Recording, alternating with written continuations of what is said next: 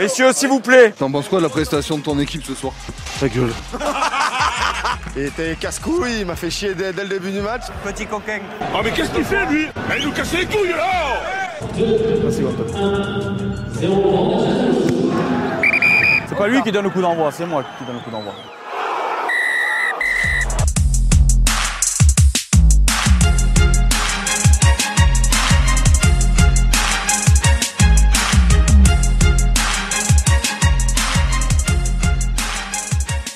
Salut à tous, c'est Loïc aujourd'hui, bienvenue pour le 15e épisode inédit de Pause Rugby, le podcast dédié au ballon ovale. À quelques jours de France-Italie, on va essayer de décrypter cette future rencontre. Est-ce un huitième de finale ou est-ce un simple match de poule quand on voit ces Italiens? Est-ce que l'équipe face aux Italiens sera l'équipe type en phase finale s'il y a finale? Comme vous avez pu entendre, ce n'est pas la voix de Dorian Malvezin ce soir qui se présente ce podcast. Le commandant de bord a quitté le navire pour un épisode et c'est la fête pour nous. Avec moi ce soir, vous le connaissez bien sur Pause Rugby, c'est un pilier de l'émission, mais aussi d'annonces sur nos réseaux sociaux. C'est Brian Dardelli qui est avec nous. Salut Brian, je te présente un peu comme un pilier, mais bon, tu as plus la carrure d'un troisième ligne qui aime plaquage. Hein. Comment tu vas aujourd'hui sans notre capitaine Dorian Malvezin.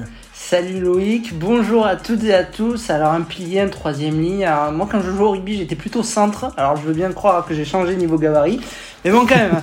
euh, non mais écoute, euh, c'est aussi bien, ça va très bien se passer ce podcast sans Dorian. Là, et il nous manque un peu notre, notre boussole, notre cher Dorian Malvezin. Mais... Euh, et je suis sûr, il va nous écouter, il va être fier de nous après ça. oui, oui, il va être fier de nous. Allez, c'est parti pour le 15e épisode de Pause Rugby. On va parler de, cet épisode, de cette future rencontre entre la France et l'Italie. On va parler aussi de cette composition de l'équipe de France et ensuite il y aura un entretien avec Nicolas Deporter où tu seras à côté de lui ainsi que Dorian et ensuite on fera une petite euh, conclusion aussi sur, euh, enfin une conclusion plutôt une introduction pour les phases finales, c'est parce qu'on est au milieu de la Coupe du Monde. Ça y est, on est à même pas un mois. On est rentré dans le dernier mois de cette Coupe du Monde. Le temps passe très très vite. Dorian, euh, Dorian, oh pardon, excuse-moi, Brian. Brian, je t'appelle Dorian maintenant. Putain, ça va pas, ça va pas du tout tout ça. Putain, il nous manque, il nous manque trop. Euh, Brian, Brian, ce France, ce France Italie maintenant, c'est plus euh, dans quelques jours. Comment tu euh, tu vois cette rencontre qui va, qui va arriver? Est-ce pour toi, comme je disais en introduction, plus un huitième de finale ou est-ce plus un simple match de poule quand, quand on voit les Italiens, comment ils étaient au, début de cette Coupe du Monde et quand on les voit ben, face au All Black où, où, on a été déçus quoi?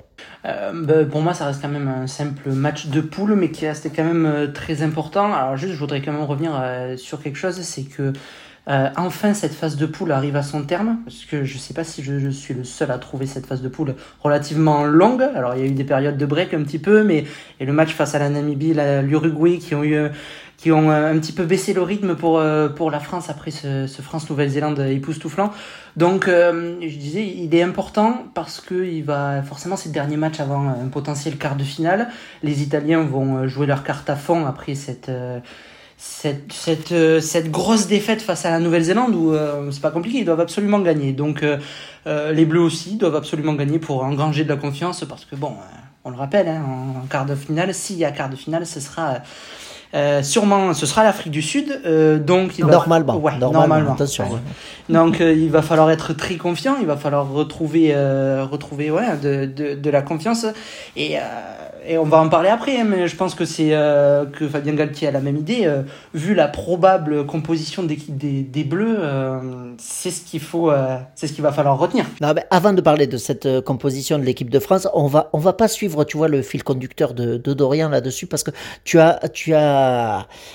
comment dire, tu as mis quelque chose sur, euh, le feu qui, qui est arrivé dans, la presse. C'est, tu dis que cette, euh, cette phase de poule était trop longue. Et en plus de ça, ils disent que pour la, prochaine Coupe du Monde, la phase de poule risque à changer. Euh, soit en 4 poules de 6, soit en 2 poules de 12. Donc pour toi, tu vas trouver ça encore plus long, non? Oui, alors je, je sais pas. Je, sais pas trop pourquoi elle, elle est longue en fait. elle paraît longue en soi, elle est pas longue du tout tout. C'est qu'une poule de. de... Est-ce qu'elle est paraît longue parce qu'il n'y a pas trop de matchs en semaine comme, euh, comme au football? Ouais, mais on peut pas mettre des matchs en semaine parce que bon, ça reste du rugby, il faut des temps de récupération un peu plus longs que le foot. euh, ce serait, ce serait Ouais, mais difficile. tu, tu l'as été avant. Avant, ça y Ouais, mais ce serait difficile. Non, mais en soi, il y a que quatre, euh, quatre rencontres, hein, tu vois, donc c'est pas non plus euh, euh, très très long. Mais je sais pas, cette pause de deux semaines, peut-être le fait qu'on ait euh, ouvert la Coupe du Monde sur le match le plus attendu, euh, France-Nouvelle-Zélande, forcément après, euh, c'était obligé qu'il y ait ce, ce petit euh, petite euh, chute de rythme. Après, euh, voilà, ça reste quand même euh, intéressant et je pense quand même qu'il vaut mieux terminer la phase de poule avec l'Italie que comme un match face à la, à la Namibie ou l'Uruguay. Donc, je pense que niveau proportion des matchs, jusque-là, on est pas mal quand même. On n'est pas trop mal. En effet, je, suis d'accord quand même avec toi là-dessus. Je vais quand même euh, soulever quand même euh, moi aussi ce, petit point de cette rencontre euh, France euh, France-Italie. C'est sûr que c'est c'est mieux pour nous, je pense, d'avoir une équipe italienne qui est quand même une équipe majeure du, tournoi des, des Six Nations, même si elle est en général dans, le bas du, classement de, de ce tournoi-là. Mais c'est mieux d'avoir ça pour préparer ensuite les, les phases finales que un match contre la Namibie. Certes, contre la Namibie, ben, on a revu no- nos bases, notamment avec les avants, en touche, sur les molles, tout ça, c'était très bien. Et puis derrière, on s'est pas mal amusé aussi euh, là-dessus, hein. faut, faut quand même l'avouer. Mais euh, non, cette équipe italienne, au moins, elle va nous remettre dans, le gros niveau. Et puis maintenant, il va falloir accélérer le rythme bien comme il faut. On, s'est fait une petite frayeur pendant cette phase de poule avec, euh, pas frayeur, plutôt une belle déception face à l'Uruguay où euh, ben là maintenant on sait qu'il ne faut prendre aucune équipe à la légère et surtout à partir de maintenant. On va la donner, cette composition. Alors le podcast est enregistré avant cette composition. On s'en excuse hein, pour une fois, il est enregistré avant, mais bon, on voulait pas faire l'émission avec Dorian aujourd'hui. C'est pour ça, parce que bon, Dorian, Dorian, Dorian, il est, il est comme il est, quoi. Mais bon, on, on s'est dit qu'on était meilleur que lui. Sans lui, on est, on est meilleur. Voilà.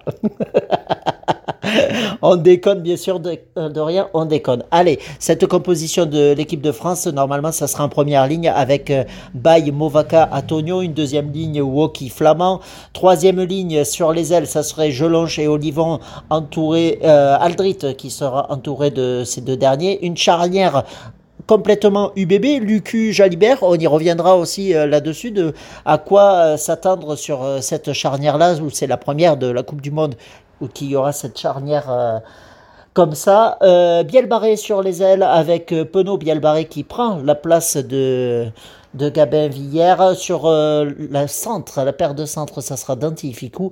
Et à l'arrière, Ramos. Sur cette équipe-là, on peut dire, on est pratiquement sur l'équipe type.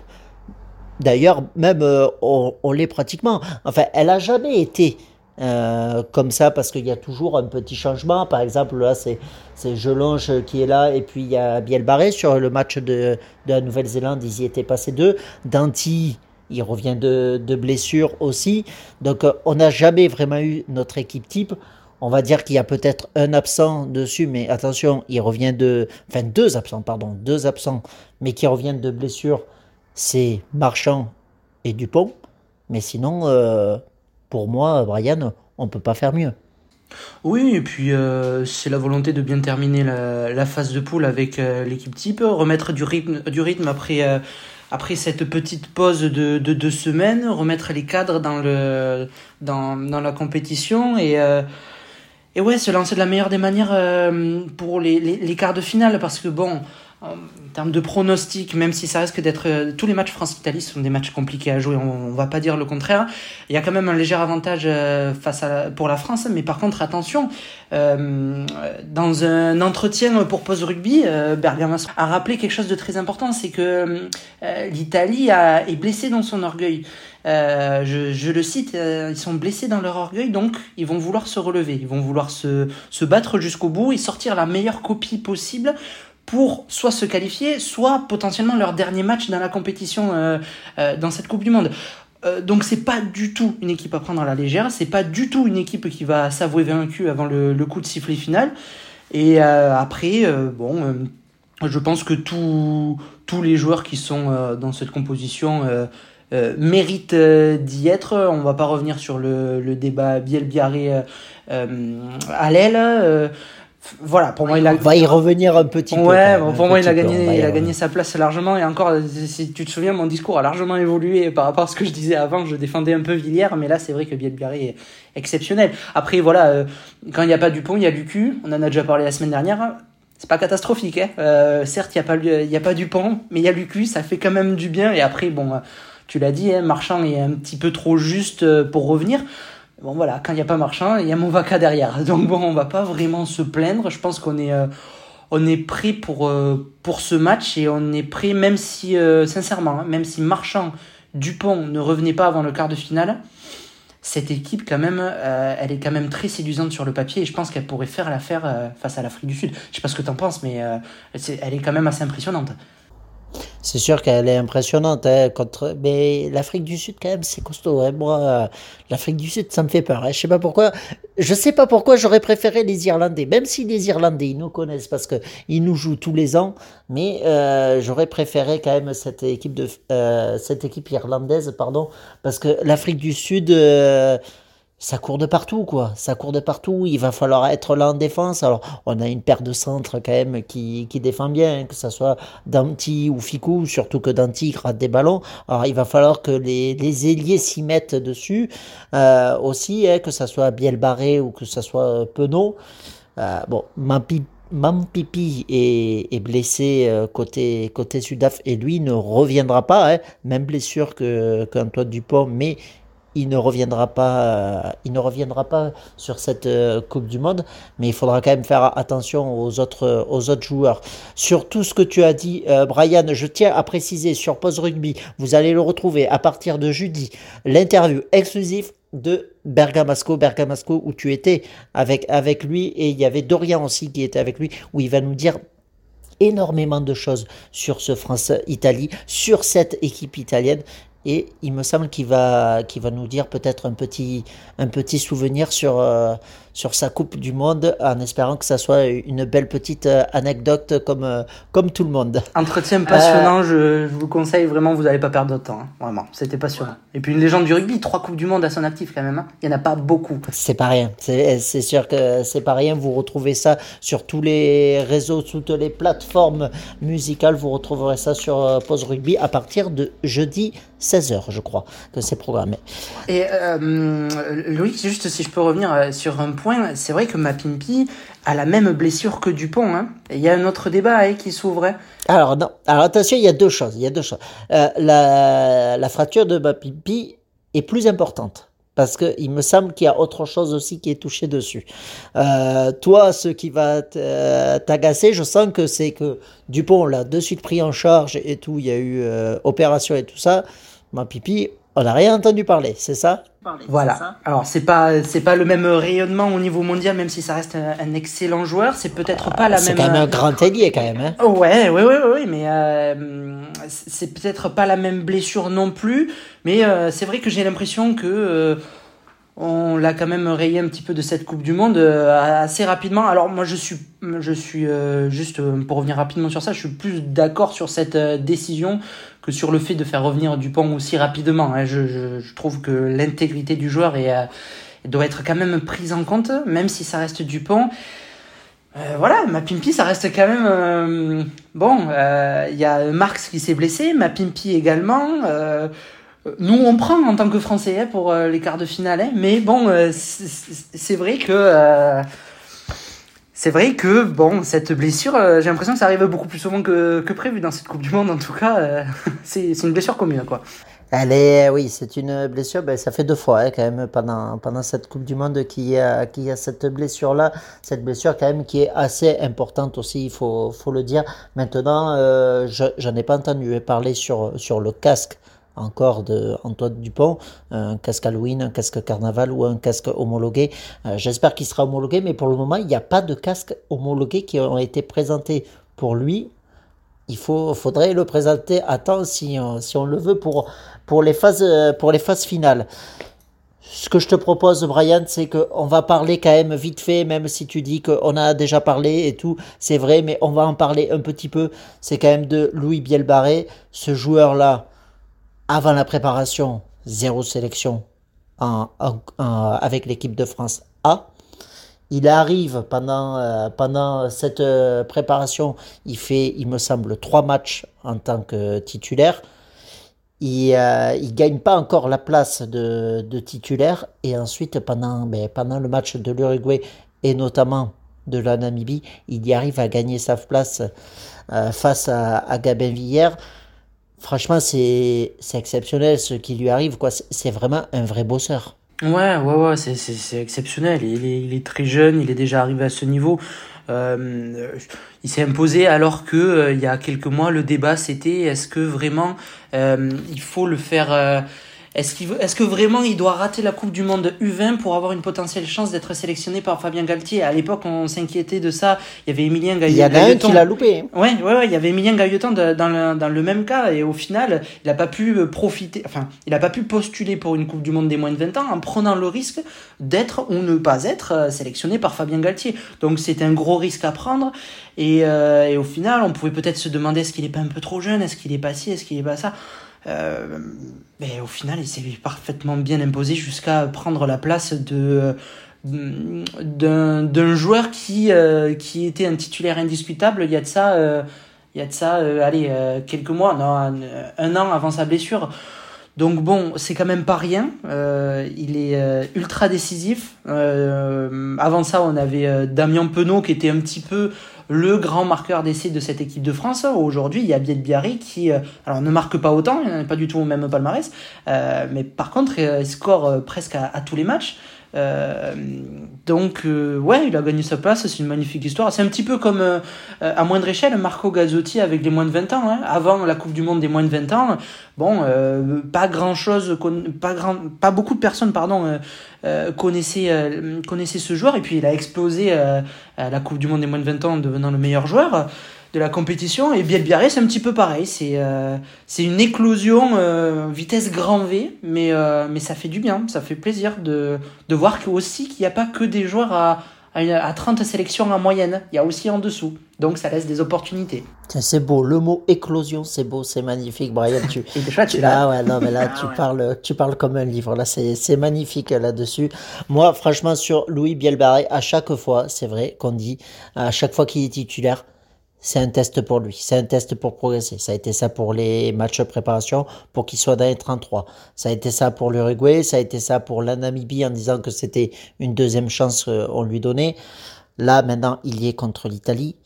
Moi, je pense que même, je me suis trompé, euh, je suis désolé parce que je l'ai dit avant que c'était un test, mais en fait, est-ce que son plus grand test, ça serait pas vendredi soir contre l'Italie pour qu'il s'assure sa place euh, dans les phases finales Parce que s'il se trouve, peut-être que ça peut remettre en cause euh, sa place jusqu'à la fin de la Coupe du Monde, quoi.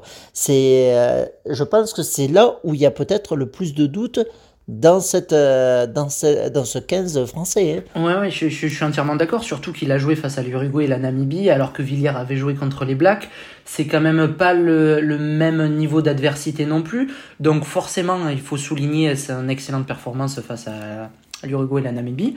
Euh, mais euh, bon, il faut voir ce qu'il donne aussi face à des équipes euh, euh, du, top mondial. Euh, L'Italie fait quand même partie des six nations. euh, donc voilà, il va avoir une vraie carte à jouer. Et c'est vrai, je te rejoins, hein, c'est pas impossible que s'il passe complètement à côté de son match, Villiers n'a pas perdu sa place, hein, il pourrait très bien être aligné. Villiers a quand même profil de beaucoup plus combattant que Biel Biarré, capable de gratter des ballons. Ça peut être un atout exceptionnel face à des Sud-Africains en quart de finale. hein. Donc attention, la, la place n'est pas acquise. Elle est, je pense que pour l'instant, elle est dans, dans sa poche pour l'instant, mais euh, il va falloir la, euh, la, la confirmer en tout cas face à l'Italie. Je pense que tu en reparleras tout à l'heure avec Nicolas Deporter. Ça sera dans quelques minutes. Vous entendrez ce, ce reportage, cette interview entre toi, Dorian, et Nicolas Deporter qui parlera des France U20, mais aussi, il me semble, de l'équipe de France et notamment d'un de, ses meilleurs amis, Louis Bielbarré, de son ascension en équipe de France et aussi un peu euh, à l'UBB. Mais on va parler de d'autres joueurs de l'équipe de France et notamment d'autres joueurs de l'UBB. C'est cette charnière, cette charnière de l'UBB. Lucu Jalibert, on en a on l'a pas vu encore, enfin, du moins peut-être avec des remplacements, on l'a un peu vu pendant cette Coupe du Monde. Qu'est-ce qu'elle peut apporter face aux Italiens, cette charnière Lucu, Jalibert pour toi je sais pas trop. je sais pas trop dans le sens où ils ont ils, ont pas été encore alignés euh, ensemble euh, en tant que titulaires dans cette Coupe du Monde. La dernière fois ils se connaissent. Ils, se connaissent très bien. Hein. Ouais, mais ils, se connaissent quand même. Ils, ils, jouent ensemble à, l'UBB. Ça va être la grosse force de cette charnière, c'est que voilà, elle, sait, elle sait travailler ensemble. Ils se connaissent parfaitement. Euh, après, voilà, on a eu aussi euh, beaucoup de Dupont-Jalibert euh, en ce début de, de, Coupe du Monde. Donc, à voir s'ils vont réussir à retrouver leur automatisme en bleu. J'en doute pas, hein, j'en doute pas. Je me pose simplement la question. Après, voilà, c'est, euh, on va forcément comparer avec avec la charnière Dupont-Jalibert. bon, Jalibert ça bouge pas. Dupont, Dupont et Lucu c'est deux profils très différents. Hein, donc, Lucu Lucu n'a pas la même euh, façon d'emballer le jeu que, que, Dupont. Par contre, il est capable de. Euh, c'est un gestionnaire. Maxime Lucu, c'est un gestionnaire et il est capable de, de, gérer son équipe de A à Z. Et euh, on connaît pas encore le banc, hein, mais on, imagine que Baptiste Couillou pourrait être euh, sur le banc. Donc, on en avait parlé la dernière fois. Ça lui permettrait justement de jouer ce petit rôle d'Antoine Dupont, peut-être à l'heure de jeu, d'apporter ce, ce peps supplémentaire qui pourrait faire basculer la rencontre. Donc moi je trouve ça cohérent. Euh, Lucu, c'est forcément le numéro 2 euh, sur, euh, dans, la position des, des demi-mêlées en équipe de France.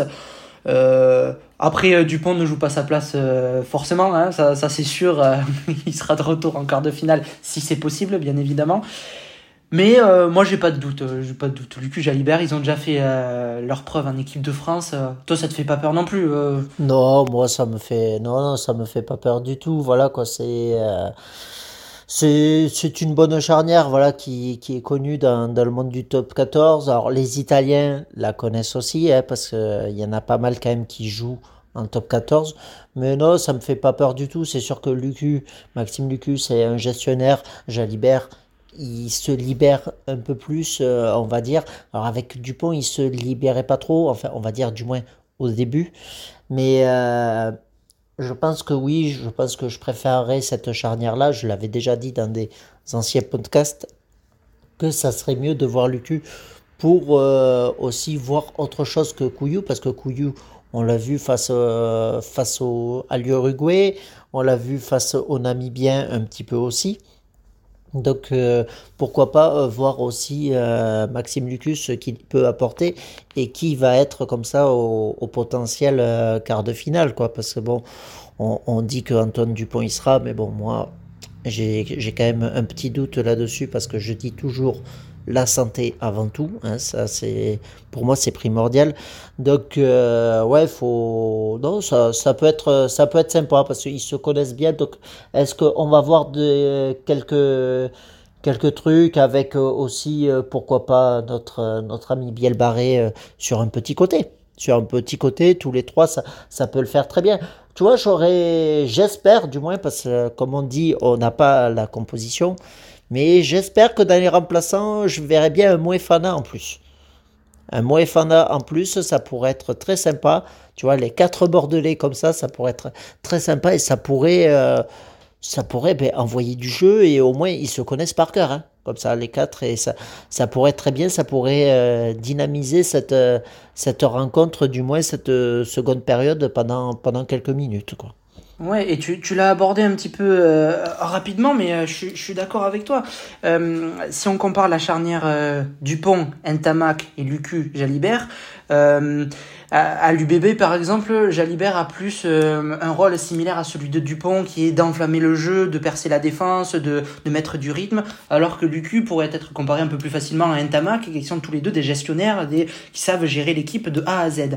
Euh, là, le c'est un rôle que Jalibert n'avait plus en équipe de France euh, quand il y avait Dupont.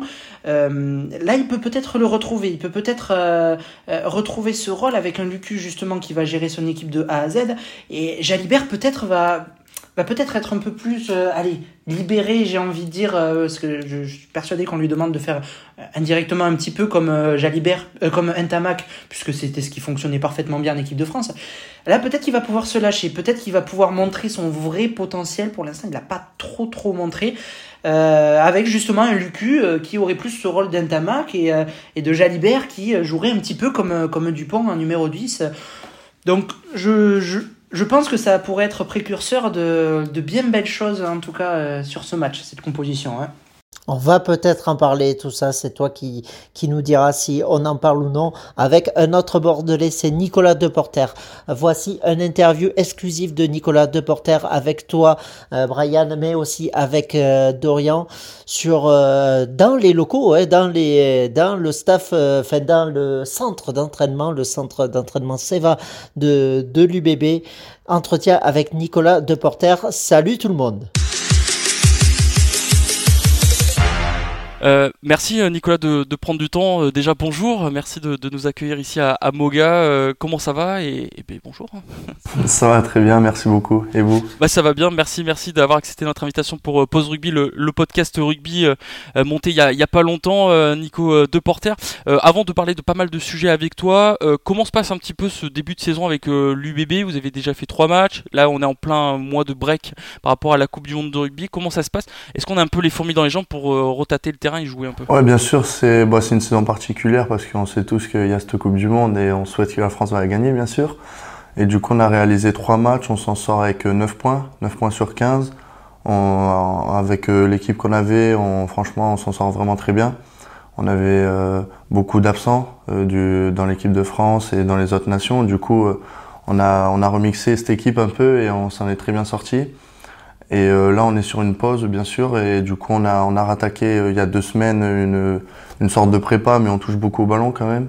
Et euh, ça nous tarde vraiment de reprendre quand même. C'est vrai que quand on dit au rugby, on pose la question aux joueurs, la, la prépa c'est pas le meilleur, on va dire, euh, chaque fois dans les pré-saisons. Là, vous en faites deux finalement dans une saison. Ouais, bon, la première était vraiment plus, plus hardcore, on va dire. C'était vraiment des, des courses pour nous remettre à niveau. Là, on touche vraiment beaucoup de ballons quand même. C'est sous forme d'entraînement de rugby et on prend plus de plaisir quand même. Qu'est-ce que tu peux nous dire déjà du début de saison de l'UBB euh, sur vos trois rencontres euh, face au Racing, Castres et euh, Toulon? Vous allez affronter Toulouse fin octobre. Qu'est-ce que tu peux faire comme petit bilan déjà de, de ce bloc de trois matchs? Ben, C'est très bien, je pense, parce que ben, comme tout le monde le sait, on avait un nouveau staff. Qui dit nouveau staff, c'était un nouveau plan de jeu, de nouveaux joueurs. Euh, c'était vraiment une page qui se tourne pour l'UBB. Et on s'en est très bien sorti. Euh, deux victoires, euh, ben déjà à Chaban, on n'a pas perdu et on espère ne pas perdre à domicile. Et franchement, on s'en sort très bien, je pense. Donc après ce sera Toulouse, là c'est un autre niveau, alors les internationaux ne seront pas de retour selon leur, leur, parcours on va dire, il y en a certains qui vont euh, revenir, on pense peut-être à Bentham Funa ou, ou, Adam Coleman qui devrait revenir par rapport au Tonga, voilà il y a de la fraîcheur qui va arriver, un nouveau, un nouveau, est-ce que c'est un nouveau départ, un peu une nouvelle saison qui démarre on va dire après ces deux mois d'arrêt? Je pense que ouais c'est être une nouvelle saison, mais maintenant que qu'on a bien intégré euh, ce nouveau plan de jeu, que maintenant les, les, les, les liaisons avec le staff et, euh, et les nouveaux joueurs sont faites, euh, ça va plus ça va aller euh, tranquillement maintenant pour les matchs à venir. Parlez de toi un peu Nico, ça va vite un petit peu une carrière de rugbyman quand on démarre. C'est vrai que ça va vite et ouais moi j'ai eu cette chance de matcher très vite en professionnel et d'avoir fait aussi équipe de France moins de 20 ans. Et euh, ouais, tout, tout, ce qui est apprendre est apprendre, bien sûr.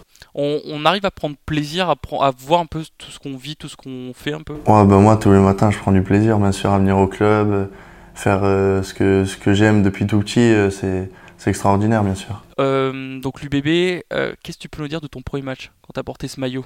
Au premier match, ça s'est fait très vite parce que c'était à La Rochelle, juste avant Noël, le 23 décembre. J'étais considéré comme joueur 24. Du coup, j'étais pas censé jouer. Et le matin, euh, Julien Lahir, il, me contacte et euh, il me dit viens dans mon bureau. Je pensais que j'avais fait une connerie ou, je sais pas quoi. Et euh, il me dit que je rentre dans l'équipe parce que Jean-Baptiste Dubier est malade. Du coup, je passe remplaçant et, et je me suis dit bon, ok, c'est extraordinaire. Je suis rentré dans la chambre et dirais que c'était dans les bras de Louis. C'était extraordinaire, bien sûr. Et après, le match s'est déroulé. Je crois que je suis rentré 9 minutes truc comme ça, c'était vraiment serré, le score était 9 à 6, je me suis dit jamais ils vont me faire rentrer, et au final ils m'ont fait rentrer, c'était que des émotions pour moi et c'est je, je m'en souviendrai toujours. Euh, on a beaucoup parlé de toi pendant la Coupe du Monde des moins de 20 ans, t'as un petit peu marqué les esprits quand même. Euh, Est-ce que tu as l'impression d'avoir passé un cap dans ta carrière aujourd'hui? Ben, ouais, on a passé un cap parce qu'on a quand même un autre statut. Euh, le fait qu'on soit champion du monde, c'est pas, c'est pas lambda quand même, mais il faut vite switcher parce que ça reste une Coupe du Monde de moins de 20 ans. Maintenant, je passe dans la catégorie professionnelle, c'est le top 14, c'est deux, deux niveaux différents et il faut vite passer à autre chose pour switcher au top 14. Est-ce que le, le Nicolas d'avant la Coupe du Monde est le même euh, qu'aujourd'hui, après la Coupe du Monde? Non, je pense pas, parce que euh, cette Coupe du Monde, elle m'a permis euh, de, de prendre euh, plein d'expériences, euh, même si les niveaux sont différents, ça m'a permis de, de jouer face à d'autres nations qu'on joue pas forcément en club. Et du coup, on s'enrichit, on voit euh, le, leur euh, technique de jeu, comment ils jouent, et c'est plutôt enrichissant de, de vivre une Coupe du Monde comme ça. Euh, Juste, toi personnellement, t'es es quand même assez jeune. Comment c'est, euh, t'es tombé dans le rugby entre guillemets? Comment ça t'est venu? Comment t'as as découvert? Euh, le rugby, ben, c'était dans un petit club à côté d'ici, Ison. J'allais voir un entraînement de mon frère, j'étais tout petit, je devais avoir 4-5 ans avec ma mère, on allait le voir. Et je me suis dit, bah, il faut que je me lance, ça me plaît. Et du coup, le le lendemain, je, suis allé m'entraîner et depuis, euh, j'ai pas arrêté. Personnellement, t'as as des joueurs qui t'ont euh, euh, inspiré, que, auxquels tu te rapproches un petit peu plus euh, Euh, ouais, je me suis inspiré de Sonny Williams. C'est un grand joueur, un grand néo-zélandais. Physiquement, euh, on fait à peu près la même taille, il est un peu plus solide. Mais euh, son style de jeu, je m'imprègne énormément parce que ben, il fait vivre le ballon et j'essaie de faire ça. Et en joueur français, euh, Josion. Josion aussi, qui est un grand joueur français, centre, pareil, au même poste. Et même taille, même physique, il essaye de faire jouer, faire vivre le ballon. Et c'est vraiment un style de jeu que j'essaye de, montrer euh, les week-ends euh, sur le terrain. Et, tu sens que voilà que c'est une plus-value dans une équipe de rugby, ce style de joueur. C'est vrai que ça fait un petit moment qu'on n'en voyait pas. La dernière fois qu'on pensait c'était Yannick Josion, bien sûr, comme, tu viens de le dire. C'est un style de joueur qu'on ne voit plus, surtout au poste de centre. Euh, on avait une interview avec Philippe Sella où on en parlait, il nous parlait un peu de l'évolution de, de, ce poste. Et c'est vrai qu'on on est plus sur de l'impact player, de faire des brèches. C'est pas du tout un style que tu apprécies, enfin que tu apprécies, que tu veux mettre en place, mais c'est quelque chose de. Euh, c'est vrai que ces temps-ci, on avait beaucoup de, centres euh, physiquement qui allaient chercher le contact, euh, comme un Bastaro. euh. Enfin, on est de- je suis totalement différent euh, de. de bah, je vais prendre l'exemple de Bastaro parce que, du coup, moi, comme je viens de le dire, j'essaie vraiment de faire jouer, vivre le ballon. euh, Un peu comme Ficou qui fait ce temps-ci. C'est un grand joueur physiquement, bon, même s'il est fort à l'impact. euh, Il, fait, il fait vivre le ballon et c'est intéressant parce que c'est un peu le French flair, on va dire. Alors il y a cette Coupe du Monde. Est-ce que, hormis euh, le supporter qui regarde les matchs euh, et qui voit un peu les copains jouer, est-ce qu'on essaye aussi d'analyser un peu, ben, comme Gaël Ficou, ce qu'il fait, Ouais, bien sûr. un peu tout ça Bien sûr, bah, parce que maintenant, euh, pour moi, c'est ça va être un objectif et c'est un objectif euh, de- d'atteindre cette équipe de France et de rejoindre mon pote euh, Loulou. Et, euh, mais du coup, ouais, chaque, chaque match, j'analyse bien euh, ce qu'ils font, euh, comment. Bon, du coup, j'ai la chance d'avoir Louis euh, euh, au contact d'eux, du coup, euh, comment ils s'entraînent, etc. Et c'est vraiment intéressant. ouais. Il te donne, ouais, c'est ça, des petits trucs en mode, euh, tiens, aujourd'hui j'ai fait ça avec le Ouais, staff. avec Loulou, tout le temps, on s'appelle et ouais, il me donne deux trois conseils quand même. Et comme ça, toi derrière, tu peux te. Ouais, J'essaie de les appliquer. Comme ça, quand tu arrives à Marcoussis, ah, mais c'est, je connais déjà. bah, justement, tu parlais de, de, de Louis. euh, voilà, quand tu vois un peu bah, euh, ton pote faire déjà deux matchs de Coupe du Monde, marquer un essai lors de son premier match, euh, bah, qu'est-ce que tu te dis finalement? Ouais, je suis extrêmement fier, fier de lui, content et heureux pour lui et ses proches parce que bon, lui, il a une étoile sur la tête, tout lui réussit et j'espère que ça va continuer euh, pour lui dans, dans les années à venir. Est-ce qu'il n'y avait pas un petit pincement au cœur de pas euh, vivre euh, Ouais, pff, mais tout le monde se posait cette question. euh, il, il, euh, le staff du 15 euh, l'interdit, enfin pas l'interdit, mais il lui supprime cette Coupe du Monde des moins de 20 ans. Est-ce qu'ils vont le prendre dans, dans, dans celle des grandes? Et euh, bon, au final, il a la chance de, de faire celle des grandes. Du coup, c'est incroyable. Mais oui, on, on en a discuté de ça. Il avait un peu les boules, mais bon, ça s'est bien rattrapé quand même. Est-ce que tu peux nous dire une petite anecdote sur lui? Sur Louis? Je pense qu'il doit en avoir beaucoup quand même. hein. Ouais, non, je, non, je vais pas, je vais pas balancer comme ça sur mon copain. Non. Si, bon, une petite anecdote euh, sympa. On s'est fait, euh, on s'est fait, enfin, bloquer nos casiers euh, avec lui et, et moi euh, par Clément Minadier. On dira pas pourquoi, mais Petit bisutage, on va dire peut-être, sur les, les, les petits euh, nouveaux. Tu parlais d'objectifs de, de, de ce 15 de France. voilà. Est-ce que tu as déjà eu peut-être des petits premiers contacts avec le staff ou Je sais qu'il y a votre manager des moins de 20 ans qui est bien sûr en lien avec les grands en essayant de vous adapter votre formation entraînement. Est-ce que tu as eu des premiers contacts déjà pour visualiser, parler un peu? Ben, on a déjà eu des contacts, mais pas personnellement. C'était plus euh, collectivement. Il nous, le staff du 15 nous avait contactés pour nous soutenir euh, durant la Coupe du Monde, mais individuellement, non, on n'a pas eu tant de contacts que ça avec euh, le 15. Euh, en parlant de la Coupe du Monde des, des moins de 20 ans, euh, de plus en plus, chaque année, il y a de plus en plus de personnes qui s'y intéressent, ça prend de plus en plus de visibilité. Euh, il y a des joueurs comme toi, comme euh, Louis, comme euh, Marco Gazzotti, qui explosent un petit peu au niveau, au niveau international. On parle de plus en plus d'eux. Est-ce que tu l'as ressenti ça pendant la Coupe du Monde? Est-ce que ça, qu'est-ce que ça a changé dans votre parcours? Ouais, bien sûr. Ben ça, je pense, c'est dû aussi grâce aux réseaux sociaux. Euh, c'est ben, et les, les joueurs qui y sont, qui font que que le monde prenne du plaisir à regarder nos matchs. Et franchement, c'est c'est intéressant parce que comme nous on est en Afrique du Sud, mais on voyait que toute la France était derrière nous et ça nous po- ça nous pousse euh, encore plus à vouloir aller chercher euh, le trophée à la finale. quand on, euh, quand on gagne le trophée une fois, deux fois, euh, au bout d'un moment, il y a pas un petit peu une lassitude, euh, non De Non, du Monde? Mais non, parce que les U20, chaque année, ça change d'équipe. Ouais. Du coup, au final, c'est chaque saison, c'est son équipe et son équipe écrit son histoire. Et là, on a écrit notre histoire et c'est magnifique.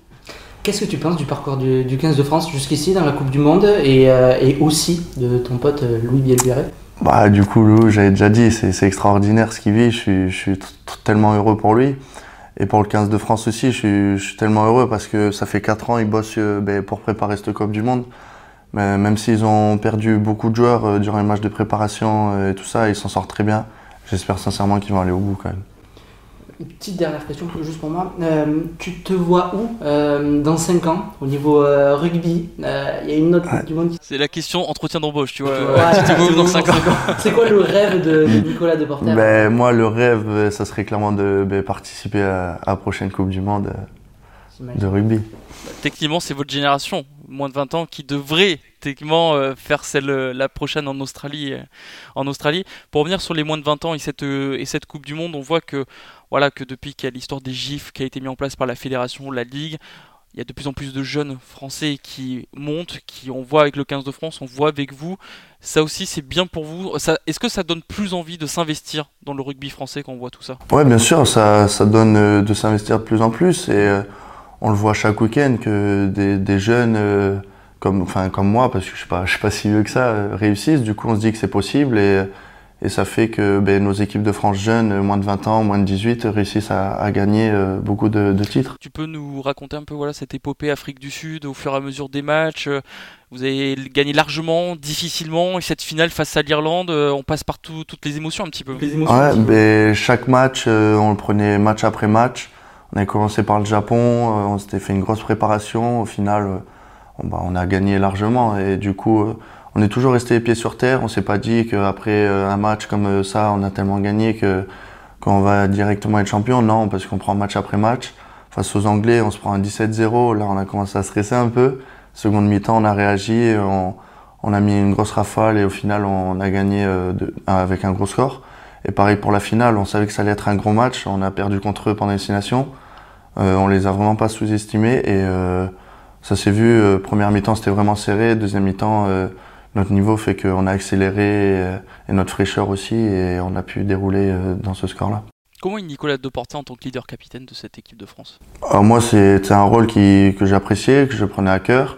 On était trois sur le poste de capitaine avec les Ninouchi et Oscar Gigou. Et vraiment, enfin, c'était pas un titre att- attribué comme ça. C'était vraiment, on était tous les trois leaders. Et durant, sur, les terrains, on parlait tout, on s'encourageait, on prenait le lead. Et ce qui fait que le, groupe était assez reconnaissant, il nous écoutait bien.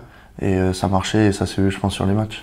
Pour rester sur toi, avec euh, ben, ton retour, Yannick Brou qui arrive, le nouveau staff comme tu le disais, quelles sont un, un- peu les, discussions avec toi par rapport à ce qu'ils attendent de toi cette saison? Est-ce que pour eux, euh, c'est une saison euh, de confirmation ou de transition? Ou pour eux, c'est encore le début euh, euh, que tu dois encore découvrir, le top 14, tout ça Mais moi, Yannick, je l'avais déjà eu euh, en, visio euh, avant que je parte en Coupe du Monde pour représenter un peu le, nouveau staff, euh, les joueurs qui arrivent, etc. Après, pendant la Coupe du Monde, je l'avais eu aussi euh, euh, au téléphone, euh, message de soutien, nous féliciter. Et arrivé ici, euh, on les, on avait, euh, enfin, les U20, euh, nous quatre, euh, Maël, euh, Zach, euh, Marco et moi, on a eu une discussion avec Yannick. Il nous a dit qu'il comptait vraiment sur nous cette saison pour, euh, sur le top 14 et qu'on était vraiment imprégnés dans le groupe pro euh, cette année. Euh, ce sera un peu quoi ton, ton poste, enfin ton, est-ce que tu seras un peu leader de cette équipe? Parce que on sait qu'avec Christophe Furios, il y avait euh, chaque personne avait un lead, euh, soit lead d'animation, lead dans le jeu, lead de touche.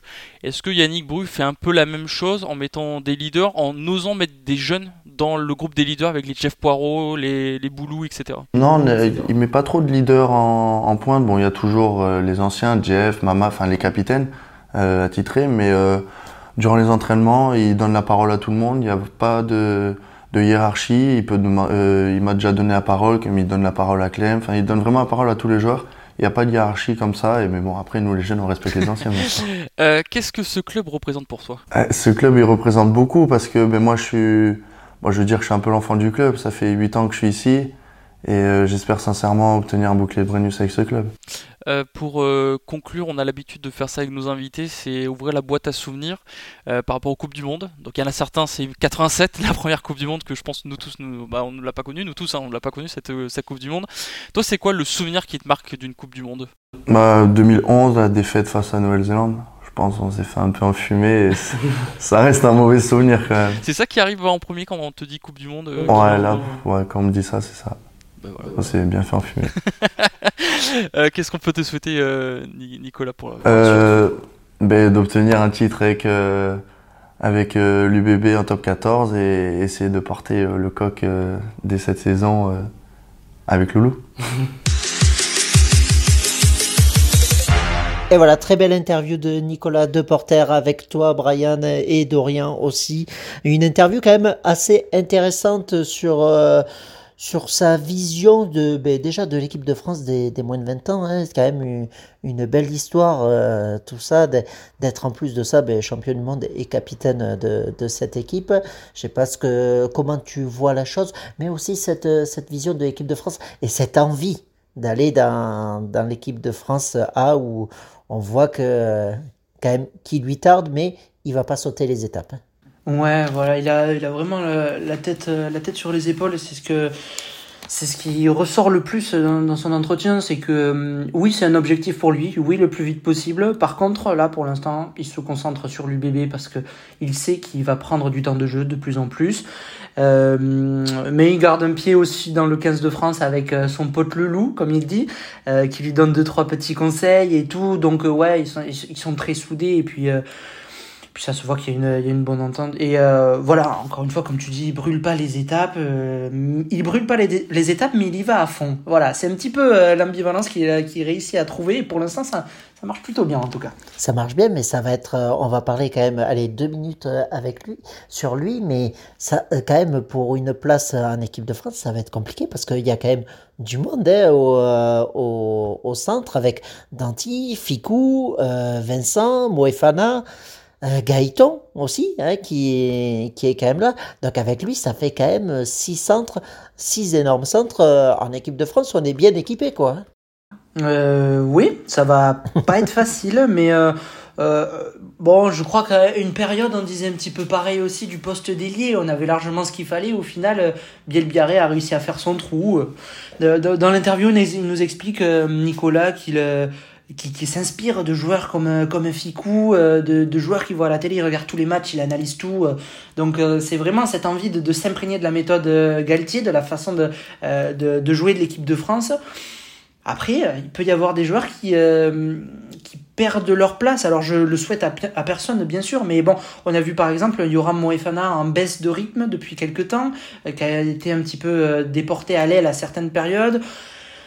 Bon, euh, voilà, est-ce que, euh, est-ce que euh, Nicolas Deporter euh, pourrait pas euh, passer devant Après, tu l'as dit, il y a, y a Gaëtan aussi. il y a du monde, mais il y aura aussi peut-être des blessés. Quand Dancy s'est blessé, on était content d'avoir Moefana dans, dans le groupe. hein. donc, il peut s'en passer, il peut se passer plein de choses. Donc, je pense qu'il le sait. Je pense qu'il sait qu'il y a du boulot, mais il sait aussi qu'il a, qu'il a son rôle à jouer, sa carte à jouer en tout cas.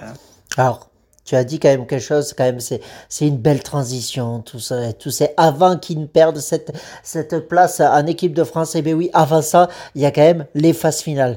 On va être quand même un peu, un peu chauvin euh, là-dedans, quand même. On va dire, allez, vas-y, on le dit, vas-y, on va être en quart de finale et tout ça. Faut être chauvin un petit peu. Normalement, normalement, ça devrait le faire. le faire. Normalement, après ce match face à, face à l'Italie, on va être dans cette dernière ligne droite. Putain, qu'est-ce qu'on peut attendre sur cette dernière ligne droite? Mais allez, pas que des équipes de France, de, de tout le monde. Qu'est-ce que tu attends de ces, de ces futurs quarts de finale qui se profilent?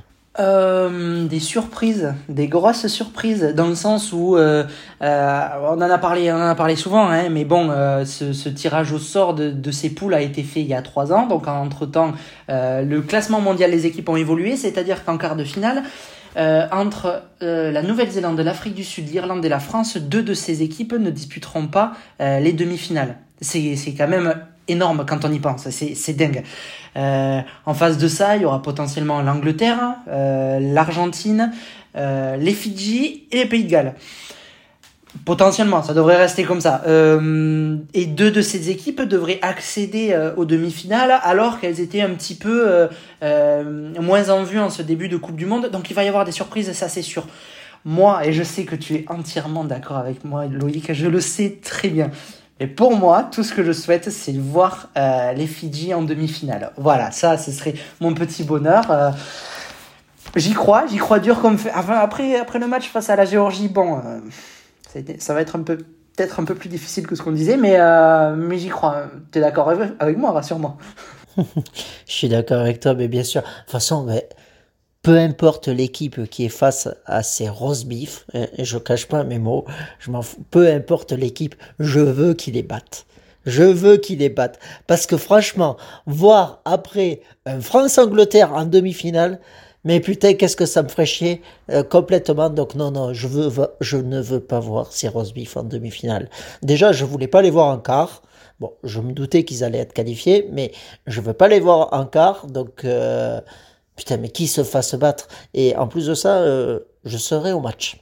Je serai au match. Alors, autant te dire que je vais les supporter à fond. Euh, j'imagine. Non, mais c'est vrai que dans cette, euh, dans cette dernière ligne droite, on imagine que hum, si l'équipe de France, le, le, le, match le plus difficile, ça risque d'être quart de finale et finale, a priori, attention, hein, parce que faire ce genre de pronostic c'est très dangereux, mais euh, euh, forcément en finale on pourrait retrouver euh, l'autre équipe qui euh, euh, qui aurait passé les quarts de finale, hein, donc à savoir l'Afrique du Sud, l'Irlande ou la Nouvelle-Zélande. donc ce serait sûrement les, les, deux matchs les plus importants. Hein. En demi-finale, on pourrait jouer contre euh, ouais, Fidji, Angleterre. Non, Angleterre, tu veux pas, tu m'as dit. Ouais, ça, ça peut être, euh, ça peut être euh, sympa là-dessus. Mais après, oui, moi, je suis d'accord avec toi. Je, je voudrais voir des, des surprises, que ça soit ben, en quart de finale ou même en, en demi-finale et tout ça. Enfin, même euh, dans, dans, les phases de poule, hein, attention, hein, il y a encore une journée de, de phase de poule. Hein, on va dire nos, nos petits pronoms euh, tout à l'heure pour, pour terminer euh, l'émission. Mais pour moi, c'est ouais cette. il n'y a pas eu, il y a pas vraiment eu de surprise quoi pendant cette Coupe du Monde. T'es pas. Fidji Australie. Non, pour moi, c'est même pas une surprise. Ah, quand même. tu vois, bon. non, non, mais ils disent ah, que c'est historique et tout ça. Oui, je suis d'accord là-dessus. Mais pour moi, c'est pas une surprise. Tu vois, Allez, la plus grosse surprise pour moi et qui m'a fait plaisir, c'est plus le match nul entre la Géorgie et le Portugal. Ah oui. Pour, pour moi, ça serait la, la plus grosse surprise. Après, le reste, non, pour moi, ça a été non, ça a été voilà, du, truc normal. Là où il y aurait pu avoir une grosse surprise, c'était à Bordeaux euh, le week-end dernier, le fameux Fidji-Géorgie, euh, où les Géorgiens ont failli gagner le match. Là, ça aurait été ben, la surprise du tournoi. Là, il n'y avait pas photo euh, là-dessus. En plus de ça, on aurait vu les, Australiens s'en sortir. Euh, je pense que là. Ils, on serait dit qu'ils sont tous allés à Lourdes. Mais. Moi, il moi, y, a, y, a y, a, une équipe qui me fait un petit peu. Pas peur, mais euh, de plus en plus. que je trouve de plus en plus inquiétante parce qu'elle était dans une partie de tableau relativement euh, facile, entre guillemets. Se sont quand même imposés. Oh, je sais de qui se sont quand même imposés face euh, aux Fidji à, à, Bordeaux dans un match juste, juste. Moi, le pays de Galles, je les vois monter en puissance. Alors, est-ce que de là à ce qu'ils aient le niveau pour remporter la Coupe du Monde, peut-être pas encore mais je les vois monter en puissance. Ils ont quand même gagné tous leurs matchs de poule. Il y avait quand même, euh, il y avait l'Australie, euh, Fidji. Euh, voilà, c'était pas, pas non plus le, plus simple. Attention. Ouais, mais il y avait, il y avait une Australie malade, quoi. Tu, voilà, elle était, elle était pas bien cette équipe d'Australie. Alors je suis d'accord, hein, l'équipe galloise n'était pas bien non plus. Hein, ils étaient en grosse crise hein, en, en février dernier. Alors, mais à chaque fois, on sait pas pourquoi, à la Coupe du Monde, ils sont là. Ouais. C'est quand même. Euh, c'était en demi-finale hein, il y a 4 ans. C'est quand même pas rien, quoi. Euh, en 2011, demi-finale aussi, il me semble. Donc, euh, ils sont toujours là. Franchement, ces, ces Gallois sont, sont toujours là. Donc, c'est en 2015, ils avaient sorti l'Angleterre. Je me, je me souviens.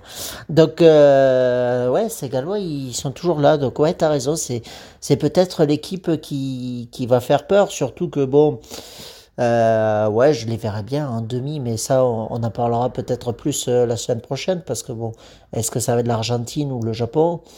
C'est, pas deux équipes qui ont été fantastiques pendant, pendant cette Coupe du Monde. Donc, ouais, les, les Gallois peuvent, peuvent aller loin. Donc, euh, attention, euh, attention à eux, quoi. Donc, en fait, c'est, une belle ligne droite quand même qui, qui s'annonce, quoi. hein, sur, euh, sur, les, sur ces quatre dernières, euh, sur ces quatre derniers week-ends de, de Coupe du Monde, on va avoir quand même deux gros matchs. Euh, Là, on va, allez, on va vraiment en parler, mais vraiment vite fait, parce que avec Dorian, enfin, avec toi, Brian, on a dit que on ferait pas de, de montage et tout, parce que nous, on est dans le timing parfait, mais au final, je sens qu'on on va dépasser un petit peu. Mais, mais voilà, non, mais franchement, non, c'est une belle ligne droite, parce que on a, en fait, mais moi je le dis quand même, euh, ce France-Italie, je l'ai pas dit tout à l'heure, mais pour moi c'est un huitième de finale quand même, même si c'est un match de poule et tout.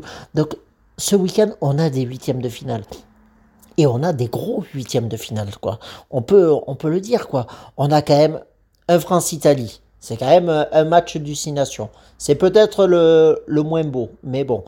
On a quand même un magnifique Irlande-Écosse le samedi. Ça, ça va être, euh, mais tout simplement euh, fabuleux parce que l'Écosse, il faut qu'il gagne, il me semble, avec le bonus pour espérer se qualifier, mais rien n'est sûr. Et les Irlandais ne sont pas qualifiés encore. Attention, attention, les Irlandais ne sont pas qualifiés. Et puis après, je pense que là, ça va être un match tout feu, tout flamme. C'est ce petit Japon-Argentine. euh, Celui-là, il va être vraiment intéressant. Quoi. En plein après-midi, il va faire beau et tout ça. On va voir des, des ballons sur les ailes et tout ça. Ça, va être, euh, ça peut être intéressant, même si en même temps, ça va être un match serré parce que le gagnant ira en quart de finale. Quoi. Donc ça, ça va être euh, intéressant là-dessus. Et non, il me semble que non, le perdant, le euh, pardon, excusez-moi, mais le perdant sera normalement euh, troisième de cette Coupe du Monde parce que bon, je pense pas que les Samoa gagnent l'Angleterre avec le bonus pour finir à, à cette, euh, troisième, euh, cette troisième place. euh, Tu de penses pas, mais, quoi. mais tu le souhaites, non? Je sens que tu le souhaites. Bon, pff, de toute façon, que, que je le souhaite ou non, bah, ils, ils vont finir premiers, là, ces, ces Anglais. Donc, euh, bon, maintenant, euh, je peux rien dire, quoi. Voilà, Farrell, euh, on va le voir une semaine de plus, quoi. C'est dur, c'est très dur. Bah, hein. Bah, après, on l'a pas vu au début de la Coupe du Monde, donc euh, bon, on l'a pas trop vu, mais bon, Bon, tu préfères voir Farrell ou Marcus Smith? Bah, On va choisir. hein. on verra tout ça, on verra tout ça dans, dans le prochain épisode, prochain épisode où on retrouvera normalement euh, Dorian, si, s'il a envie euh, de nous rejoindre après, après ces, ces petits passages euh, qu'il entendra euh, dans, dans, les prochains, dans les prochaines heures ou dans les, dans les prochains jours, mais bon, c'est... Peut-être qu'il va plus vouloir nous parler après ça, euh, on sait pas. peut-être. Mais peut-être, voilà, c'était peut-être pour moi ma, ma dernière sur, sur Pause Rugby. Euh, je vais, ben, j'ai préparé les mouchoirs quand même au cas où quand, quand il entendra tout ça. Donc bon, on, on verra bien si, si je suis bloqué dans son répertoire ou non. Quoi. Mais bon, ça a été quand même un plaisir de faire cette, euh, cette émission avec toi, Brian. Vous pouvez nous retrouver sur euh, toutes les plateformes musicales, que ce soit Spotify, que ce soit euh, Amazon Music, que ce soit Deezer. Il y en a encore, il y en a encore plein de, des plateformes comme ça. N'hésitez pas à, à y aller dessus, à partager nos podcasts si vous aimez ça. Pendant cette Coupe du Monde, vous en retrouvez plein en plus avec des des émissions sur les souvenirs des, des anciens joueurs que de, de l'équipe de France, de l'équipe d'Italie, des joueurs actuels comme euh, des joueurs du Chili, de la Roumanie, tu as dit Adrien Motok aussi, il y en a énormément, il y a énormément de, de visu sur ce, sur ce podcast-là où on analyse vraiment tout N'hésitez pas à y aller dessus, à nous encourager et à nous dire ce que vous ressentez. Et pour tout ça, vous pouvez le dire aussi sur nos réseaux sociaux, que ce soit Facebook, Instagram, TikTok. Et est-ce que j'en oublie, Brian, là-dessus? Il me semble pas. Déjà, c'est déjà pas mal, hein, quand même. C'est déjà énorme là-dessus. Vous êtes plus de 700 à nous suivre sur, euh, sur Instagram. C'est ce qui est énorme. On vous remercie énormément parce qu'on ne pensait pas au bout de un mois et demi euh, d'ouverture de, podcast en arriver là. On espère que vous appréciez ça. N'hésitez pas toujours à liker, à commenter, à partager tout ça. On va continuer à vous mettre du, du contenu, du contenu professionnel. Hein, Brian, on est, on est des pros quand même. Hein. mais bien sûr, ça se voit, non? Mais Bien sûr qu'on est des pros. Même sans, sans, Dorian, mais bon, Dorian, il nous manque quand même. Faut, faut le dire, tu nous as manqué, Dorian. Reviens vite pour remettre cette, cette émission. Euh, dans, le bon ordre. Il nous faut notre, notre commandant, notre Raphaël Ibanez, comme il avait dit une fois. Notre Raphaël Ibanez, il nous le faut parce que voilà, moi, Cameron Waki, toi, troisième ligne L ou encore euh, centre. Allez, on va dire toi, Sekou Makalou, euh, Brian, on a besoin de lui. Allez, on vous dit à tous, euh, n'hésitez pas aussi. Jeudi, ça sera Bergamasco. Vendredi, euh, ben, vendredi, je ne sais plus qui c'est qu'il y a, mais il y a encore du, beau monde hein, quand même. C'est, c'est quand même intéressant. Voilà, on, a la colle parce qu'on est vraiment, euh, vraiment, on a vraiment énormément de contenu là-dessus. N'hésitez pas à regarder tout ça. Pour nous, on vous dit sinon mercredi pour un prochain épisode pour parler des quarts de finale de cette euh, Coupe du Monde. Je vous dis à tous à mercredi prochain et allez les bleus